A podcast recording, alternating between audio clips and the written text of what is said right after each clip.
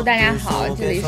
新的一期节目《北朝》，今今天是其对今天碧碧池这个碧池就每次用这个笑，这个带有愧疚的笑，你知道吗？我见了这我现在在北京嘛，然后我前两天见了他，我就说录节目的事情，他就在想他自己有多久没有录节目了。反正我最近一直在搞那个这。对，然后就不过这一期终于被我薅上来了。然后今天是其实是圣诞节的前夜，就是二十四号。然后我们还有另外两个嘉宾陪我一起。先做下自我介绍吧。Hello，各位同事草友，我又来了。啊，谢谢。然后呃，大家好，那个我是豆王，然后大家也可以叫我呃豆豆。嗯，我目前的话是在我的那个。呃，就是确实很奇怪，其他三个都是北大的，但不好意思，我是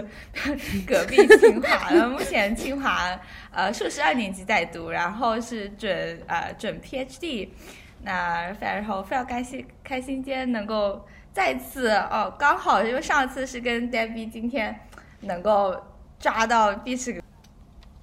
对，其实豆王来来过节目了。那个今年我录的为数不多的节目之一，呃，论脱口秀大赛之后，就是呃，就邀请了豆王。然后豆王，豆王现在是我们安插在清华的内奸。对，然后 就是清华北曹分部部长。关于豆王，我觉得特别愧疚的一点是，刚才就是录节目之前，然后呆逼让两位嘉宾做一下自我介绍，然后说到豆王就说。啊，这是当时录过一期脱口秀的节目，然后我心里面就是，哎，有过这期节目呀，完全不知道，你啥都不知道，你屁都不知道。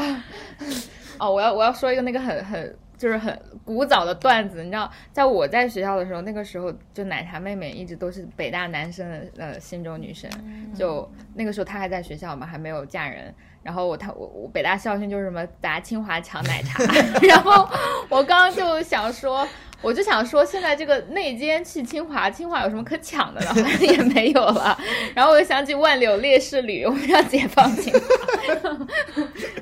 华，哇，都好古老的。然后然后下一个嘉宾也是北大的，对，来来介绍。Hello，大家好，我叫杂一。然后我嗯，他他们就其实我是。碧池、黛比还有扯淡的师姐，我是一零级北大本科的，然后我现在在纽约读生物学博士。你们知道吗？我要在节目之前先做一个小的，也不算是广告吧，就是北朝做了七八年节目，快七年了，快七年半了，然后。我就嗯，以前都说大家没有粉丝群嘛，但是我有一个就是我的好朋友群，叫超级妇女，简称超妇。然后我就是大家想要来的话，给我写邮件，然后我就会把你加到这个群里。其实它不是一个筛选，而是我喜欢实名社交，然后也喜欢熟人社交。所以，我我觉得大家都要为自己的言论负责嘛。我特别讨厌匿名投稿这种这种东西，所以我就嗯让大家写邮件，只让我来认识你，因为我大家都对我知根知底。我的天啊，我的菊花手术你们都都知道 的清清楚楚，所以所以我就嗯有这样一个群，然后。我这个群其实现在就是我捞节目，就是捞各种工具人的这个池子，然后所以我是知道，就是嗯，杂艺在纽约读博士的，但是我不知道他是师姐，你知道吗？然后他做节目之前突然说啊，其实我是一零级的你们的师姐，我就一紧张，因为因为在学校就是我们在我们院就我们上一届的师姐好像对我们这这一届有颇多那种 就是。哎，就你们这些小孩子不可以那种感觉，所以我总是很紧张。不过，不过还是很开心的，就是没有想到我的我我的那个池子里都是自己的那个北庆这样的校友。不过，呃，我就切入一下主题啊，今天是就是二二零二零年末，然后这一年其实就特别恐怖嘛，然后所有的这个反正关于这一年，嗯，大家都知道，就是。疫情啊，什么很多有很多很可怕的事情，呃，我都觉得这一年是想大家想从生命中划去的一年，呃，然后到年末就有那种危机感嘛，就是今年我都干了啥？然后昨天其实我和呃就不二九感悟馆的古老剑一起吃饭的时候，我就在呃跟他讲，我这一年啥都没有干，啥也没写出来，然后就非常恐怖。然后嗯，因为我自己现在自己在写作。嗯，就觉得写作还是蛮孤独一件事情，然后就就像想在找补二零二零年，我除了玩动森，呃，抠抠脚，还有就是做了几期这个要水不水的电台节目之外，我还干了什么？然后就想，可能我唯一呃拿出来的东西就是我在澎湃和端上发表的几篇评论。然后又因为前两天我刚刚，嗯，就是应该是昨天还是前天，我刚刚发了最后一篇评论，呃，就是关于丁真的一篇，然后所以我就还就是 写作这件事情背后也也会有很多呃，就是想讲的事情，所以今天的节目是我个人的年度总结，是关于今年我写的呃各个评论的我的一些就是没有体现在文章里的看法，其实也是一个一个评论写作者在讲我写作的经历。呃，和我写作时候对自己的质疑啊，还有那种哎呀，就每每天都想把电脑砸掉的这些东西。然后碧池和呃豆丸和杂一是作为我的读者，然后来来就是给一个第三方视角，嗯，对我的这些文章有一些 input 啊。那这就是今天的主要内容了。然后其实我就先挑最近的这一篇讲吧，因为这个印象是最深的，也是最新的一篇，是丁真。你们知道，就是我我我特别想给你们讲，就是你们看到的文章的最后，其实和我自己的呃，就是初稿是有出入的。然后我就嗯，每次在写文章的时候，其实都在心心里会问自己，就是你在别的媒体上看到最后的成稿是什么样的，你会非常希望贴近最后的成稿的状态在写。因为每个人的表达或者像嗯评论这样的文体是，我觉得还是挺有个人化的这个色彩的。你看一些作者的评论，你会觉得他是呃很明显的，是因为他自己的专业或者他自己的写作和语言风格而表现出很不一样的东西。然后我给你们要 confess 的一件事情，就是我这个人真正内心深处的这个就是声音啊，是非就是语气是非常非常公路商店的。你们公你们关注过公公路商店那个公众号吗？没有没有没有，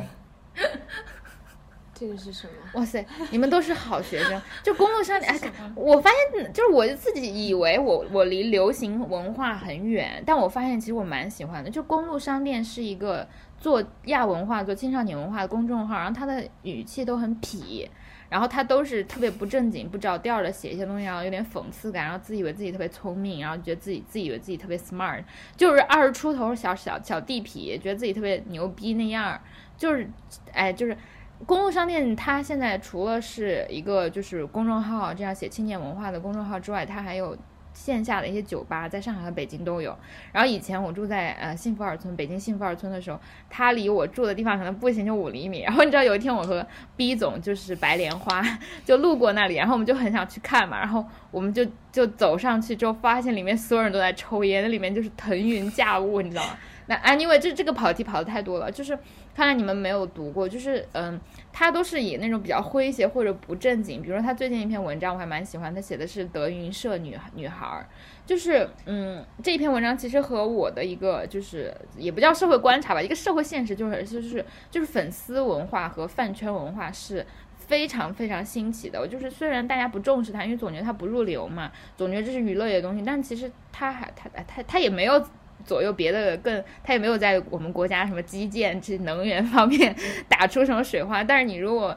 看文化领域的很多东西都和他有关。然后前段时间就是公路商店写了一篇文章，其实是一篇软文吧，我猜就是是德云社的抖音直播。但是其实现在像相声这样的呃艺术，就是所谓的传统呃艺术手段，也已经在和这个粉饭圈文化、粉丝文化进行深度的结合。这些。相声的呃女性爱好者已经成为了相声消费群体的主流，他每天就给什么岳云鹏这些人就是就是打 call，然后给他们也有粉粉丝的消费，然后也要就就一就此衍生出来各种各样的这个呃怎么说粉丝经济和粉丝文化吧。然后如果你们去看这篇文章，你们会发现他们的他的语言，嗯。就是如果刚刚所说的不太着调，也不太正经。然后其实我自己要克服的写作的这个最大的困难，就是其实我的本色还是挺这样的。这个不叫本色，而是你的表演本色。就是你对某个话，我啊，我我我我都要用我的这个第一人称，不能第二人称自我代入。就是在我其实面对一个话题的时候，我的，比如说这个，比如说像丁真的这篇文章。嗯，我个人觉得我的感情就挺复杂的。首先，我觉得除了大家，就除了大家就在网上各种争他长得到底好不好看，然后男的觉得他长得特别娘，或者他他就是长得土、长得脏，或者是有的人说这个呃他就是价值扭曲价值观，就是凭什么你靠长得好看就就给我展现出一种很很复杂、很苦涩的心理感受。所以其实我通常在接到编辑来跟我约稿说。即将你想不想写这个话题的时候，我都是有一种回避心态，然后我的回避心态就会扭曲成我的这个动，就会扭曲我的行为和动作，就是啊啊，我我真的不想，就是不想面对这这么累的事情，所以我就很想。想以很诙谐或者想开玩笑的这样的心理机制去面对它，但是你要知道，在传统媒体或者你写一篇正经的评论，而不是像公路商店这样的亚文化自媒体的时候，你是不能用这样的这个语气去写的嘛。然后我觉得这个克服这样的嗯，就是应激心态对我而言就挺困难的。然后我在发自己这篇文章在朋友圈的时候，其实说了一个一点，就是当时。我我给这篇文章起的标题和现在文章，嗯，就是编辑给我起的标题是很不一样的。然后就编辑起的特别好，就编辑起的标题，你们一看上去就是觉得哇塞，是谈论一个谈论中国问题，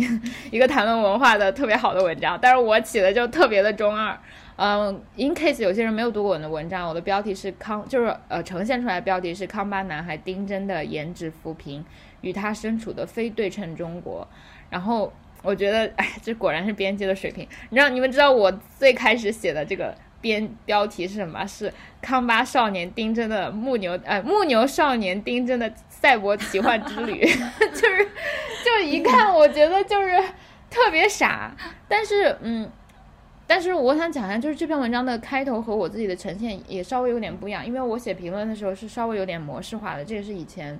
嗯，可能写商业报道、新闻写作留下一个一个习惯吧，因为呃，学新闻的人会知道，就是呃，新闻写作其实是一个有点像，说实话，有点像类型填空，就是有有金字塔和五元素。嗯，可能你在写深度报道和特写的时候，你会用华尔街嗯写写法，就是从一个细节或一个场景展开进入一个事事件报道。但是所有的消息中最基本的五元素和倒金字塔式的报道方式是。新闻写作中就是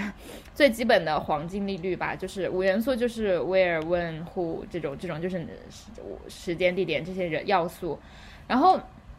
评论写作其实是没有这样的呃，就是非常严格的约束的，就是或者说一个好的评论不一定要。就是在这些事情上全部都展现，嗯，而是在比如说你对这件事情的事件的看法，或者是你对这个呃事件的分析上有所新的建树和深入，这也是深度评论和报道的嗯区别于短消息的区就是所在之处。但我想讲，因为我写的今年写的这些评论全部都是和嗯新闻时事和热点结合的。然后，所以它自然的也就带有了我写这些以前新闻的这些要素，比如说，呃，比如说最开始写卫生巾，呃，写这个剃头发，就是疫情之间对女性的报道。然后后来，比如说散散装卫生巾和月经羞耻的讨论。然后到后来，比如说其实方洋洋家暴致死，然后他被冥婚出卖，就他的尸体还被安排冥婚这些事情。其实你看，他每一个都是非常当下，甚至是。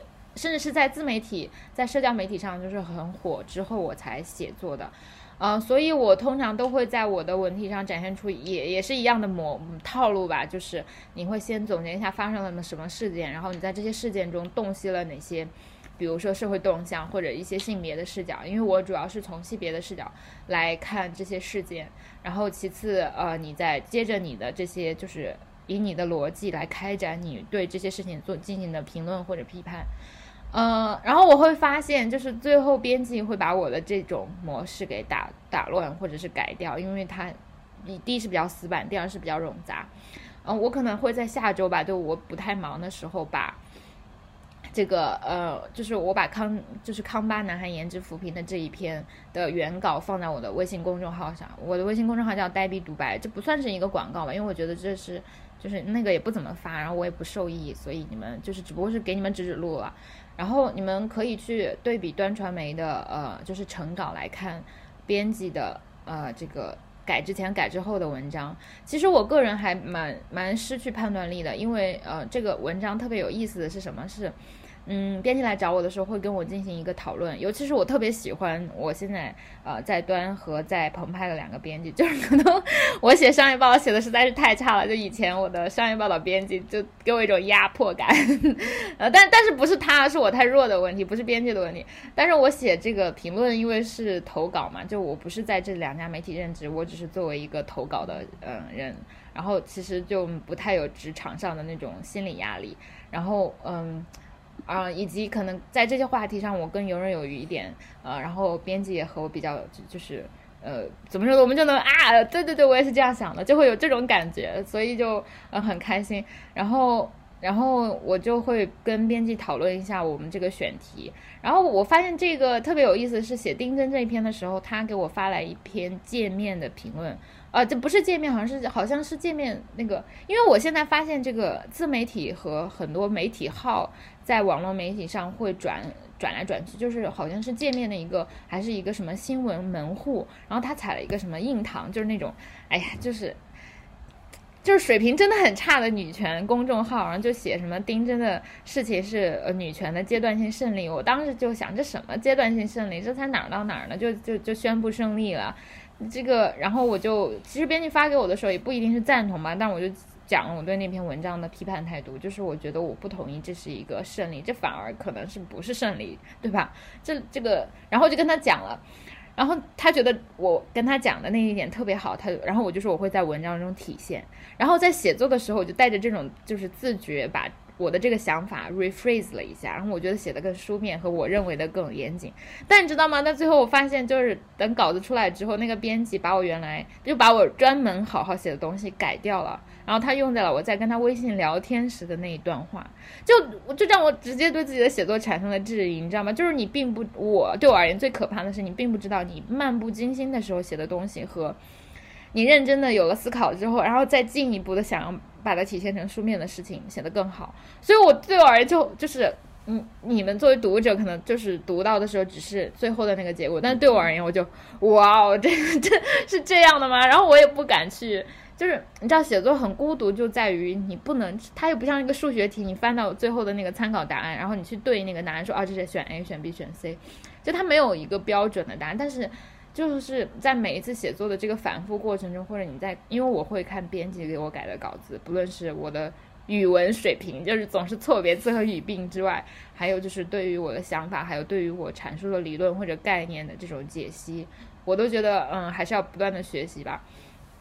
嗯，不过就是先来说一下丁真啊，就说一下这个话题，也让嘉宾们就是碧池和嗯杂一和豆王可以一起加入，就是嗯。我个人其实对丁真这件事情本身是觉得特别有黑镜的感觉，就是我刚开始也不知道他是从哪儿冒出来的，但是整个事情的走向，我觉得都特别特别科幻。我不知道你们有没有这样的感受？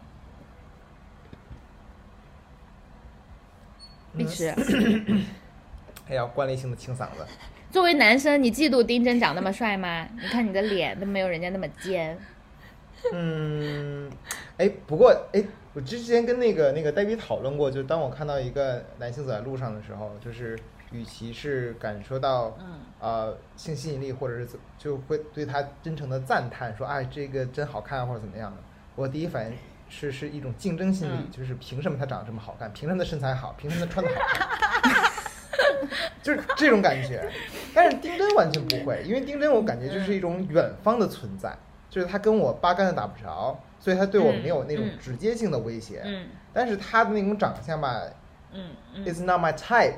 所以又没有足够的吸引力，所以他对于我来说更像是一种网络讨论的符号化的一种东西吧，就是，嗯，然后后来就又又又又到后来牵扯到很多的背后的什么偶像文化也好，包括又说他又签签了那个理他当地的那个旅游公司作为大使开公司。然后又被传出来，嗯啊，不知道是真是假。他明年要参加选秀的这样的新闻，然后最近又是被各家媒体围堵，包括 GQ 拍他的大片，包括他又出了一个资那个礼堂的旅游宣传片。哎，拍了吗？你知道吗？你上次告诉我 GQ 之后，我就去找了，然后我居然没找到。应该还没有出片吧？他应该是等着，比如说下一期之类的，直接作为封面人物，包括说。啊，又有那个城市画报的封面用了丁真的一张照片，又又引起争议，然后就就反正就是一团乱。就是怎么说呢？就是有一个这样的一个完全跟商业不搭嘎的一个一个男生，然后突然被卷进了现在中国的当下的娱乐环境以及资本的角就是角力当中，觉得确实在这个角度来讲，确实有一点嗯赛博朋克的东西。嗯嗯，我就觉得特别黑镜，因为你们应该看过黑镜吧？黑镜的前几集我是我是看了的，因为呃，我觉得就是就是毫无缘由，然后你会看到网络上的发酵和对他个人，就是如果大家去看过我人物的报道，就是其实人物最近做的文章都蛮好的，我觉得呃，二零二零年如果有一件事情就是能给我带来 solace，是我觉得中国的部分媒体吧，本土媒体或者是做报道的，就是可能在这个互联网冲击下稍微回了一点魂，就就是做的人物今年的就是嗯稿子都蛮好的，我觉得人物的作者和编辑嗯都很在线，然后。呃，overall 就说到人物在一周前发的，就是顶流丁真和骑在金鱼背上的李唐，其实它都是我文章的参考文献里面列着列出来我提到的媒体。这篇是篇人物报道，这个作者呢，他去了丁真的家，然后他就真正的参与了丁真的很多就是采访和当时丁真就是已经成名之后的状态，包括丁真所在的那个呃文旅投就是投资旅游投资有限公司的那个嗯国企老总和和他的副经理。然后我觉得写的很怎么很现实，就是其实他们都被流量过给？怎么说呢，给折磨的不行啊。然后对于这些就是突如其来的大量的采访和大量的，其实是放在放大镜下对你的个人审视。其实是非常非常难以应对的，因为比如说那个丁真之前就在美拍上有很多就是照片，这些照片你看完之后，你就会觉得他他这这些照片如果取代了他微笑的，或者是他后来在抖音上照片，你会觉得他根本不会红，他他也无非就是一个普通的，就是藏式杀马特 杀马特男孩儿而已，因为他之前发型很多嘛，他长头发什么的，然后包括那个嗯，其实我挺喜欢杜东这个人的，就是他他是有一点点，就是他自己是作家，是翻译，也是记者，然后他还是体制内记者，然后调到这个。去做文旅的老总，你会发现他的有特别浪漫化的那种文学的色彩，然后他也就是在比如说应对，就是后来大家对丁真的各种诋毁的时候，他做的很多事情，你都会就会我我就有种有种哎惺惺相惜的那种感觉吧。然后我在我的那个评论里也写到了，就是他以以那个小马。珍珠的第一视角来回复当时什么啊？我也姓丁，但是我就是就是小镇做题家对丁真的呃颜值尚未表示呃是我们这个社会价值观扭曲的愤怒。然后他写了一篇回复嘛，那篇回复其实如果你们看的话，就写的很好。就首先富有文学性，其次它是它是呃怎么说呢？我个个人觉得还是一个非常主体性的回复，就是。以你以一个遥远的看客来看我的，来审视我的生活，你以为你是谁？然后我还是要告诉你我的生活的真实情况是怎么样的。嗯我觉得这种对话是比较有有建设性的。然后，然后他以马的角色去去看，就是呃去写，然后说什么我有呃我我甚至不如一个那个松鼠，不如牦牛，就所有的生灵，呃，就是所有的生灵都有这个。第一是平等，第二是是有自己的主观的这种感觉吧，我觉得写的很好。所以当时我的一些想法是建立在人物的这篇报道上写出来的，但也就印证了我的另外一个想法是这件事情真的很黑镜。你知道，就是其实我，嗯，我的那个文章在在写的时候，我的角度完全并不是想写。丁真，或者不是说不想写了，就我没有那种 consciousness 去写丁真所在的中国是怎样的。呃，我觉得我一般现在就很避讳这种特别宏大的问题。我当时的一个感受，其实是我很想写丁真身上，丁真这个个人，他其实很偶然的走走到了一个抖音抖音账号的这个镜头里，然后他身上发生了这么多，这对他个人的这种体验是差差距是很大的。而其实差异差异性的体验，呃，或者是这种在网络和现实之间，在虚拟和现实之间的差异性体验，其实是我个人在主观带入他的角色的时候蛮蛮觉得蛮有意思的一点。而且 你也会发现，就是中国的流量很 desperate，因为你找不到一个这样的人了，你就就你讲那些明星或者是流量，你不觉得就是大家在年末就是尽显疲态嘛？所以其实这个时候它就是一个很狂热的时候。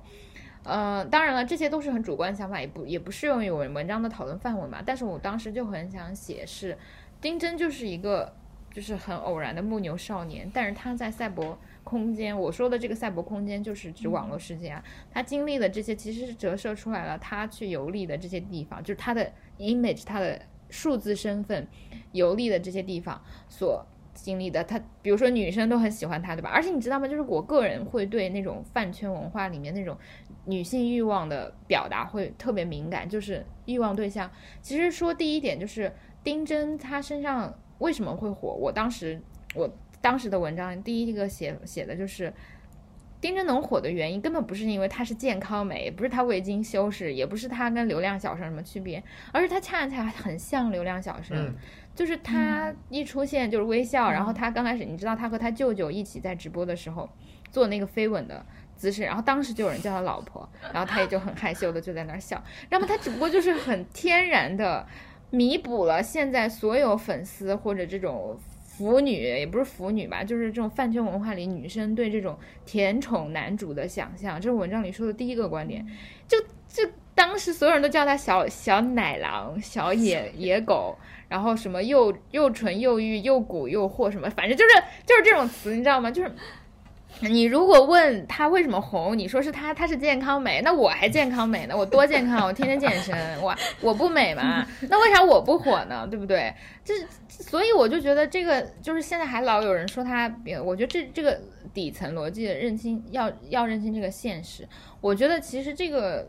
这个他火的真正原因，如果大家不看到饭圈文化，不看到女孩子，就是活活跃在网络世界的女生，用带有想象力的眼睛去填补他们心中对男宠、对甜宠男主的想象去叙事，我就不面对这个社会现实，不不面忽视饭圈经济和粉丝文化强大的这个这个活跃性，你就没有办法认认识到这样的事情，也不可能去理解它，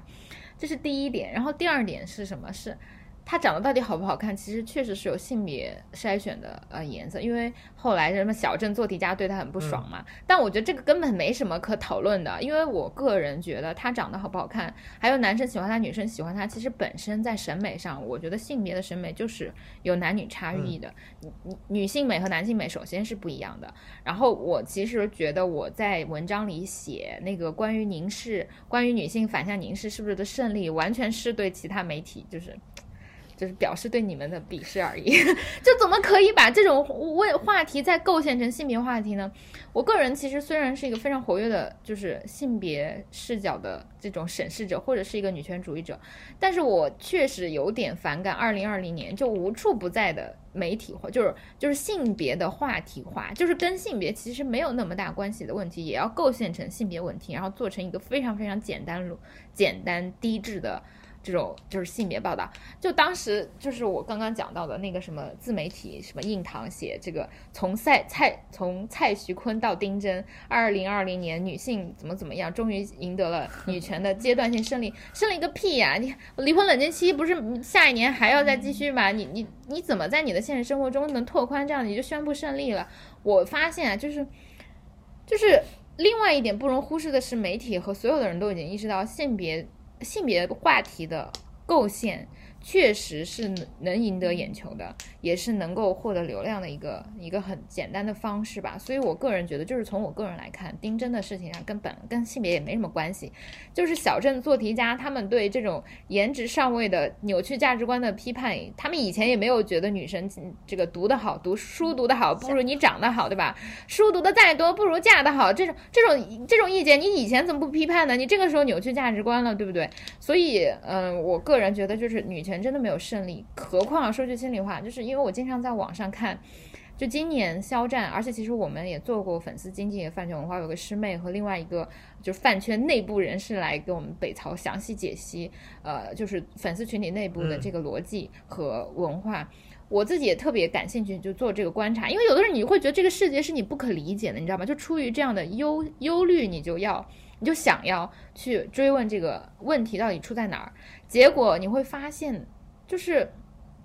我个人一直对，虽然我经常我我今天今年的很多文章其实和粉丝经济其实还多多少少相关，比如说我在疫情之后的第一篇评论发在平澎湃上，就是写 J.K. 制服的，然后呃 J.K. 制服其实是一个青年亚文化，就是或者是怎么说呢？就是我觉得也是一个，也是一个呃亚文化想要转正，然后嗯，一个就是他打又纯洁和欲望的这个擦边球，让吸引女性，然后同时又不断自我规训，然后就形成一个文化一个话语的这个现象。我其实一直对这些话题很很感兴趣，但是说实话，我一直都觉得他，我不是，我一直都持一个相对悲观和批判的态度去看，因为我觉得虽然。我们女性作为粉丝经济或者粉粉丝文化或者饭圈文化的主体，但是饭圈文化内部有特别多父权的控制的，呃，甚至是嗯，我个人认为是很不平等的文化。然后，呃，我我我在这篇文章里也特别想强调一点，就是我们虽然是饭圈经济里面的主体，虽然我们现在可以到处凝望别人，对吧？然后改变别人的命运，对不对？丁真就是一个这样的例子。但是其实这也是呃所谓的娱乐资本，或者是我我特别也讨厌说资本操纵啊。但是我觉得就是像各种各样的流量小生，呃，像各种各样的明星，其实他们已经在用这样的模式和套路来做一种欲望陷阱，就是这还是异性恋。里的那一套话语，男生要宠我，男生要那个来爱我，男生要无条件的为我付出，然后要羞羞的甜下那种暧昧的感觉，你知道吗？就就这种东西，就是它的整个逻辑都还是建立在异性恋的父权的两性关系的浪漫文化基础上进行的一种幻觉和想象的构建，然后它就像就就如我们如宗教一样，你知道吗？给现实生活中你结了婚就。就离不了婚，给现实生活中面临家暴，给职场中面临各种各样的困境，在生育中没有保障，然后在社会就是进一步的资本化的过程中，很少有空隙的人带来一种精神幻觉，就像就像宗教一样。然后你通过你的，就我其实前两天看这个，就是也是一个北大的师兄，是中文系的，他现在做老师了，他就经常写，嗯。他是文学的，做文学的，然后他就也经常碰一些文学话题，然后天天跟粉丝对骂。然后我就也看他分享了一篇文章嘛，其实有一篇文章是写的是饭圈经济的种种，然后文章写的特别好，对我而言是很多心智。但是他有一条一个观点，我是非常非常质疑的。他觉得女性参与粉丝经济是是或者加入这个追星的呃这个怎么圈子是自我赋权。哎，我就想说。你说加入邪教是自我赋权吗？虽然我觉得追星和邪教是不一样的，就是自我赋权这个词从学术上讲到底是什么？当然了，你如果在追星的过程中能够通过有群体的认知和认同，共享一些话语，然后能够让你自我感觉良好，这就是自我赋权吗？你在经济上的损失，你在感情生活中所所受到的这种强化你的异性恋和就是二元异性恋的赋权的这种东西，对你是赋权吗？那你的赋权幻想来自于哪里呢？这是我对，就是粉丝经济中一个特别特别大的这个质疑和疑惑，也是虽然我对他感兴趣，但是本质上我并不认识他，也不认为，也对他持批判态度一个基本原因了。当然，这都是我一个人的思考哈，他也不是我，我也不是做学术的，然后也不是这个呃，就是搞这个研究的，我也很少能够有机会去做一手的经验的访谈，所以呃，这些如果我说的不对，就是大家也可以。呃，也可以批评我在这里稍问一下，豆王和那个杂一，你们会追星吗？或者你们周围的朋友有非常疯狂的追星选手吗？有啊，当然有啊。所以，所以，所以刚刚那个 Debbie 你一直在说的时候，其实我一直在想，就是我其实已经经历过，就是就是你刚刚说的那种，就是对于类似这个群体或这个文化的惊讶或者说不理解。因为事实上，我自己做一个比较远古的一个追星族，就你能想象，我以前是。很早很早以前，我是就是某一个呃台湾非常火的男性的团体叫飞轮海，流星花园。no no no，还没有没有没有没有，呃飞轮 飞轮海飞轮海飞轮海，哎就最近那追光马哥不是就是又牵扯出很多那种往事吗？然后对，然后后来的话是消停了一会儿，消停了一会儿之后呢，又被我很好的闺蜜拉进了那个 XO 的那个饭圈里面。呃呃，因因为因为因为我周围呃，而后来就直接出圈了之后，就眼睁睁的看着我很好的朋友，现在比如说他们在狂追呃王俊凯，然后还有就是特别喜欢那种，哎对，刚刚那个德云社女孩，我的两个室友就是德云社女孩，对。哎，但是我挺想，就是在各种光谱类的对他们的态度里，我应该是比较喜欢德云社女孩的。嗯，我把这篇文章现在先发到群里，就是碧池可以看，因为碧池是就是特别喜欢那个 那个谁郭德纲，就我觉得怎么说呢？因为不是这个。这个不是粉丝，不是粉郭德纲，而是我们都认为郭德纲作为人民艺术家，是不是？就是呃，也比较有这个。我发来，你知道他们就我之所以觉得他们拖得住，是因为相声本身是有很多这个。就是传所谓传统文化吧，就是当然也是鱼龙混杂，有很多糟粕等等，但是它是可以承承受得住你作为一个粉丝群体去做各种各样的事情。比如说啊，这个文章里就写到德语女孩必备有一个文件，这个文件里就会把他们，你知道相声嗯也有本子嘛，就是你说的时候它有这种记录。我我不知道就是在相声里这个专业名词叫什么，但它就像是小品的剧本一样，呃，什么叫什么？就是这这里面什么《白蛇传》太平歌词呀，《青城山下白素贞》。啊，什么苏三起解啊？其实它和就这种这种本子本身就甚至是，而且你知道相声还是还有一点是什么？就我之前大概对天津这个那个氛围稍微有点了解嘛，就是天津人家里真的就是平时电台就在炒菜做饭的时候就开相声，而他们是反复听来回听，然后那个听的过程中就这段讲的好，他们就自己会说，然后他们也会比较不同演员对不同版本的演绎啊。我觉得你要是你你你做流量小生还是挺容易的吧，但但你是做个相声演员，你还是要背台词的吧。你也不能就让别人给你配口型，对吧？所以我觉得这个还挺值得粉的。而且，嗯，因为这件就是这篇文章，就是公路商店的这篇文章，其实写的很好笑。是什么？是因为就以前啊，我对相声和德云社会会多少有点暧昧态度，是因为相声本身是师徒制的，而师徒制就是父权制的，因为他不接受女生，他就是就是那个郭德纲那一套。哎呀，就是什么我们要进家谱，那个几几字辈儿几字辈儿的徒弟，对不对？这一套你会发现它特别符合，就是就是中国以前那种宗族式家庭的这个管理方式，但是现在这个这篇文章的开头呢，就是讲一个一个女生女性演员叫许鹤丹，她是德云社的女演员，她就是那个一直想要就是勇闯德云社，就女生想要去闯德云社。然后德云社其实也收了他，只不过是没给他一个谱。然后现在就是他们要招这个龙字科招生嘛，然后就在抖音上直播自己的招生情况，然后让女让让这些德云社的粉丝来选。嗯，我觉得怎么说呢？我也不能说是一开始就说郭德纲你就应该让德云社开始招女相声，对不对？女相声演员的困境，其实我在脱口秀呃那篇文章里写到了，就是贾玲。贾玲，你知道吗？她真的在，她特别有意思。他在古早时期还有博客，他真的在网上有自己写的博客，就抱怨自己作为一个女演员。你知道他们相声演员是有化妆间的，但是你是一个女相声演员，你就没有化妆间，所以他每次都在卫生间化化妆搞这些东西。然后他当时我在那个嗯，就是写写脱口秀的那篇评论里就讲女性。有多难？就是喜剧界对女性的歧视和排斥。当时贾玲就在自己的博客里分享说，那个人家都说长得好看是花瓶，我这就是去做花盆儿。然后，而且你知道，她还接受过金金星的采访，然后她在金星的那个采访里也说了非常多自己作为一个女性，就是很隐晦吧，因为都虽然很搞笑，但是很隐晦，就是呃，让我觉得这个。都还挺，就是挺有意思的。但是说回来啊，就是，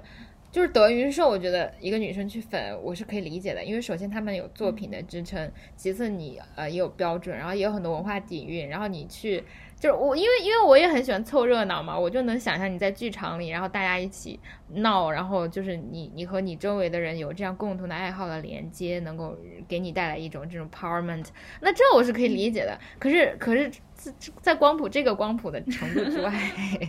就那些流量小生，对吧？你就看他，你就看他的脸，然后就开始想他爱你，哇塞！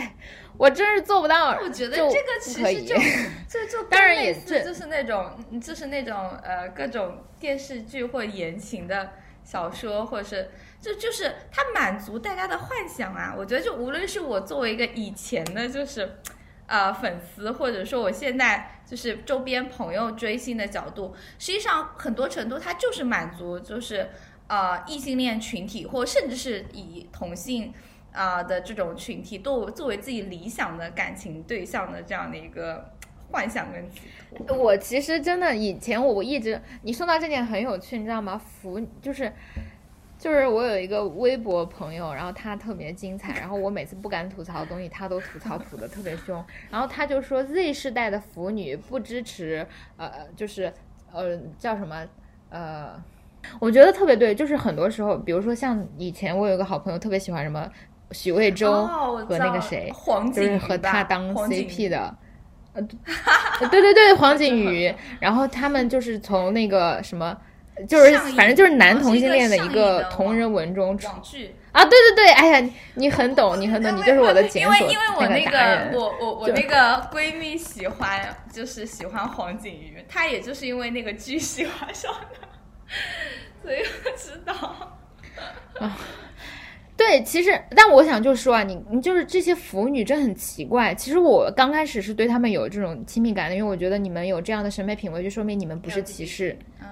对吧？不是歧视少数群体的人。但后来就是有个朋友在网上说，我就说特别精准，后来发现不是这样的，就是国内 Z 世代腐女既不厌恶权威，也不反对。恐同，更不警惕厌女，然后他愿意称之为 LGBT 界神圣罗马帝国，笑死我了。但是我觉得这个观察也太精准了吧！就是你刚开始以为这些现象或者这些文化或者这样的流行会是松动这种父权的、凝视的二元的对立的，还有就是权威的世界，你后来发现不是，他们都投诚了。然后我就就好吧，那就那就这样吧。嗯，反正这这也算是我对这个这一部分文化领域的困惑吧。但是呃，说回自己的文章哈，就是就是这其实是我在文章立意的前一部分，但我觉得这其实都不是重要的，重要的是，就像刚刚碧池在对丁真的评价里讲到了一点，我觉得很很有，就是很能戳中我的点是，呃，丁真其实是个遥远的凝望的对象，然后在这个微博。知乎还有各种社交媒体的各种讨论中，其实他一直都是被当做是一个遥远凝望对象的这个说法来讲的。然后在，嗯，其实有段前段时间，因为那个万马才旦的呃气球这篇文章，不是这这这个电影出来之后，我就觉得，嗯，有一篇澎湃发表的关于气球的呃。评论写的特别好，然后当时我就其实发到一个我的小群里，然后这篇是一个藏族的人类学者讲万马才旦是如如何把少数民族他们在世俗的和宗教的，嗯，把这种游牧的生活和小镇的市场化的生活就是嵌合在一起，用非常多符号的，因为你看像气球啊，像怀孕啊，像避孕套啊，各种各样的，包括宗教啊，各种各样特别特别。经典的和有这个视觉冲击力的符号和结构，呃，编织在一起，既能够像我们这种就是藏文化之外的这种外圈人传达，呃，这种普世性的呃精神，又能够在藏族文化的内部形成一形成一种就是有非常主体性的他们自己自己的这个。嗯，熟悉的作为藏族电影和藏文呃艺术的一个表达，我当时对那篇文章就写的啊，写的太好了，因为什么样？因为他提到一点就是内部东方主义。其实做文化研究的时候，呃，萨德意的东方主义和内部东方主义是一个很经典的这个嗯议题了，呃，也就是呃，其实如果大家不太了解一下，我稍微讲一下这个背景啊，就是以前在呃。这个是地球是圆的，对吧？哥伦布开始探索全世界，然后我们整个地球连接在一起的时候，我们对他他人的文化、异域的文化都充满了想象和探索和各种各样的刻板印象。比如说马可波罗来到中国，就觉得我们的琉璃瓦都是黄金，然后回去欧洲就说中国有钱，这就是一种错误的认识嘛。那后来呢？整个西方对中对对。对东方就有这种异域情调的想象，比如寻找中国的香格里拉，就觉得它是阴柔的、神秘的、贫穷的和可可欲欲化的、可性化的。呃，这种这种凝视其实是一种，其实是一种帝国怎么说呢？文化霸权的权威对他者对一个支配的、对一个刺激的文化的呃塑造。其实因为在文化交流的过程中，因为有旅游旅游业的发达，对吧？旅游业的迎合，还有一种。嗯，怎么说呢？一种心理投射，一种镜面的投射。作为被凝视的东方人，我们也会有迎合这种或者被这种东方主义塑造的这个倾向。比如说，就我们在香格里拉，就真的会把香格里拉的旅游业打造成异域风情想象的那样。嗯，我当时就觉得这个这个理论其实对于丁真的案例其实更有说服力的，尤其是丁真他这个个人，其实哎，个人真的不重要的。你你看到他所在的礼堂，他为了发展旅游业去做一个那个呃，就是仓央嘉措微文化博物馆。仓央嘉措是我觉得是中国大陆文化界对藏文化一个就是。内部东方主义的典型极致代表。其实，作为六世达赖喇嘛，仓央嘉措的一生是非常非常颠沛流离和波折的。呃，六世之前的五世是就是应该是藏史上最伟大、功呃就是成就和贡献最多的一一一赖一任领袖。呃，如果大家知道的话，就是达赖喇嘛就是藏族。就是藏区啊，历史上啊，藏区的宗教和文化领袖，历史上的历史上的。然后六世的话，他就是因为前世是特别的厉害，然后他所在的时代又是清文化正在统一蒙汉藏呃的一个大国边疆巩固政权的过程。然后其实当时的不丹是属于西藏的，呃，属属于这个大文藏文化圈的，包括可能尼泊尔的部分边界，而。六世达赖的父亲和母亲分别都是当时当地特别特别有名的这个宗族势力，嗯，而但是他们两家关系又不和，所以在这个灵通转世的过程中，他就遭遇了很多波折，一直没有被宣布。等他坐床的时候呢，又有又有身边的那个叫做蒙可汗还是蒙汉可还是什么什么，反正就是我记不清这个少数民族的名字。他一个非常重要的要臣，又要想和他。大概是质疑他的这个转世灵童的合法身份，所以他后来被放逐。然后其实当时的清政府，嗯，也有多多少少有点责任吧，就是给三个人分别分别承认了三个人的达赖喇嘛身份，导致了就是，嗯，我觉得藏区藏区在那个时代是非常动乱的。所以仓央嘉措就和往往届的达赖喇嘛不一样，就他们没有在呃，就是比如说在坐床或者在坐镇的时候是在自己的。当时西藏的首都拉萨，呃，待很久，然后他就被又被押回清朝，要去当犯人，然后他就一直也在，呃，有点就是因此他有很多野史，然后他自己个人可能又确实因为这样动荡的生活，也有很多文学作品流传于民间嘛，所以关于他的野史很多，这个这段历史是基本上是这样的啊，但是你知道吗？就是因为他的诗歌的流传，然后就从呃十九。二十世纪三十年代，就一九三几年之后，不断的有呃藏文学或者汉文学家去翻译他的诗歌，然后就把它构建成他本来你知道吗？在藏民的心里，其实达赖喇嘛是非常神圣和高尚的，因为他是宗教和呃政治领袖。但是在这个翻译和传播他的诗歌的过程中，他就逐渐的构成形成了一个就是。哦，在这也很有历史感，就是在五十年代的时候，或者是六十年代或者之后的某一段时间，他就成为了宗教的反抗者和反压迫的对象。他也他的自由精神也成为了反封建、反 反帝制的种种代表，所以他也确实是受到了一定的肯定。然后等到这个九十年代之后，小资文化和市场化的流行，他就变成了一个情僧，就是。就不断的流俗化，然后变成了颇受小资文化给青睐的这个，我也曾经是那样的小资之一了，因为因为我那时候特别喜欢去拉萨八廓街那个啊马加米，不是因为它这个环境特别好，是因为当时他们做那个就是酸奶蛋糕确实特别好吃。那那怎么办呢？你就是就我发现，就是我想给大家讲这个故事，或者我特别特别想强调的一点是。不论是内部东方主义，还是东方主义，还是反对东方主义，我们很容易就是包括性别问题，包括任何我们谈论一种问题，就很容易陷入一种二元的，就好像是。比如说香格里拉就不可以是神秘的了一样，就好像是因为你有这样的文化批判的预设存在，所以你就应你就不应该去去享受它能够带来的好，或者是你认为有意义的那一面。我想讲，在在我上小学的时候，拉萨真的屁都没有，没有肯德基，没有德克士，就你知道吗？我第一次就在拉萨开的第一家那个德克士是开在大昭寺的那上面。我们当时真的是全家，还有我的同学，就是那里就过生日。我当时觉得，哇塞，我是全世界最幸福的人。然后等我上高中，高考完之后就回拉萨，那个时候就已经有什么港拉梅朵这样的酒吧，我不知道这酒吧现在还在不在。然后就马吉阿米这样的，哇，我第一次吃到那样的酸奶跟蛋糕，我觉得我也太幸福了吧！就是谁 care，就是嗯，仓央嘉措他有没有被流俗化呢？就是他一直凝固的保持着他作为。政政治宗教领袖的那个那个角色，那个文化代表，对我有什么好处呢？对不对？嗯，其实这个我就是说实话，就是指的是当地的居民，或者是或是现代的一种感受。呃，我就觉得，说实话，做一个在西藏生活过的呃这个汉族人，我通常都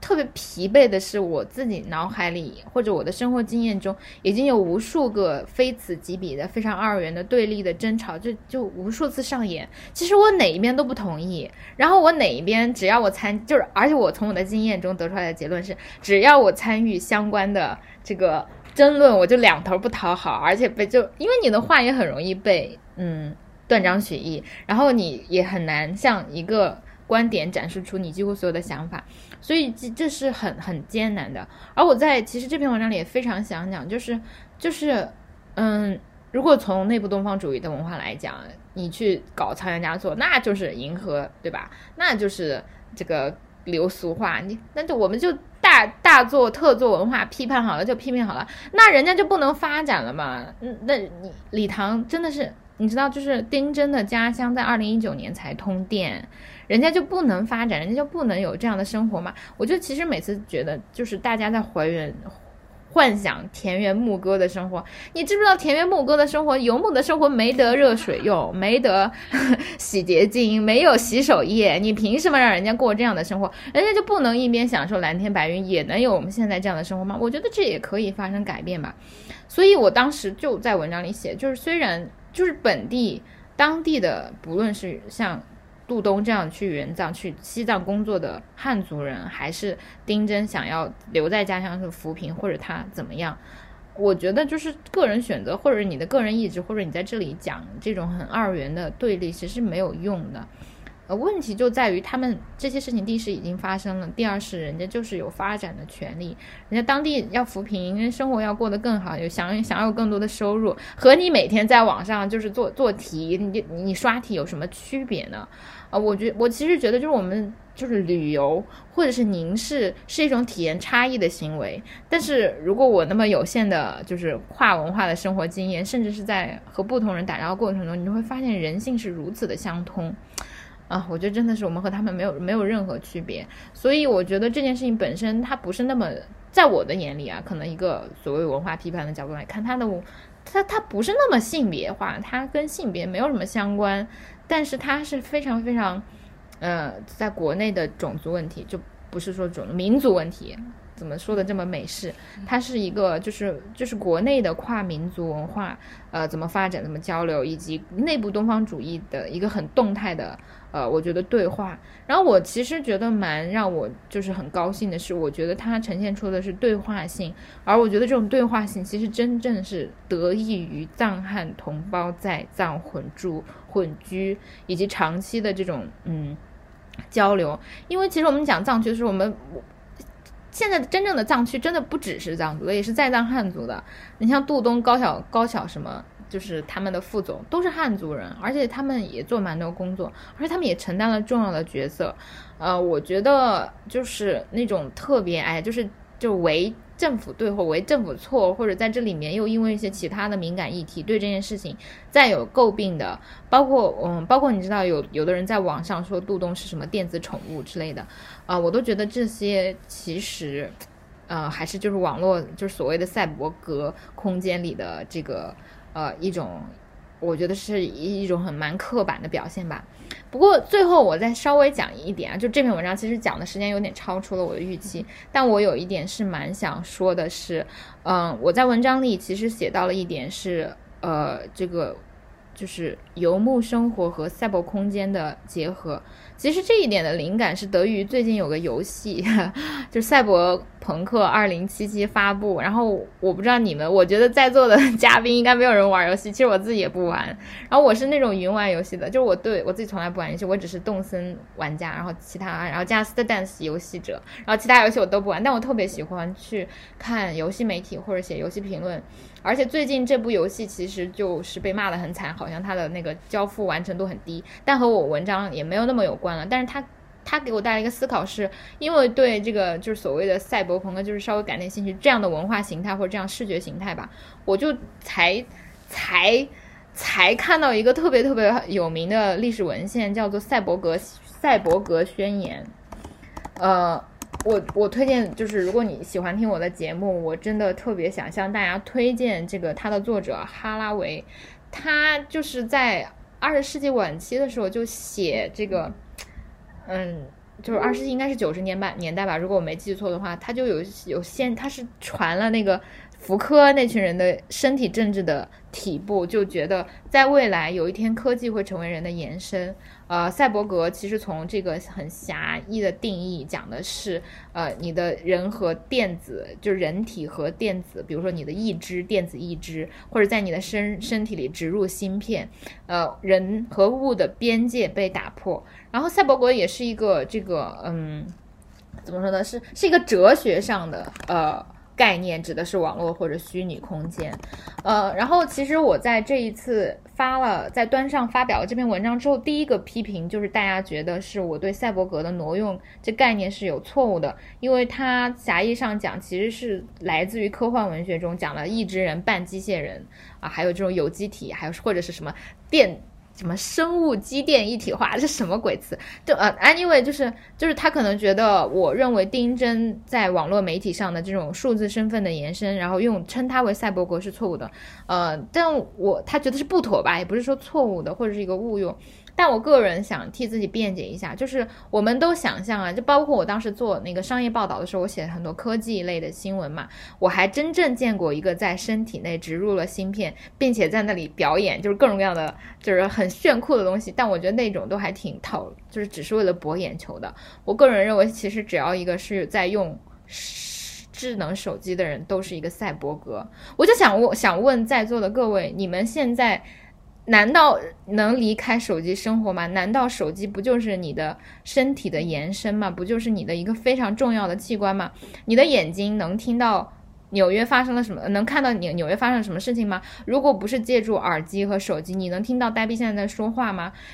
就手机或者是智能设备，其实现在就是现代人大脑的延伸、眼睛的延伸、耳朵的延伸和嘴的延伸，所以我们就是半机械人，我们就是已经成为了什么生物机电一体化，而我们对应着就是。我在现实生活中是侯启江或者是什么人，但是在网上我不是呆逼吗？我的数字身份不就是由我在网上的种种电子行为构成的吗？所以我觉得，呃，你要非常狭义的去看待科幻的那种一个腿掉了，或者是你为了增强你手臂的力量去把手装上，那。你现在难道不就是已经在做这样的事情吗？我觉得，嗯，很多时候我们的刻板印象还非常古早的、陈旧的，没有意识到现实生活中的这种改变啊。我觉得，反正我不太认可，就是这个我对呃赛博格的挪用是错误的这个说法啊。但是我觉得这是个很好的交流啊，也因为我的文体限制，就我不太能像学术写作一样，在每做一个评论之前先把种种概念厘清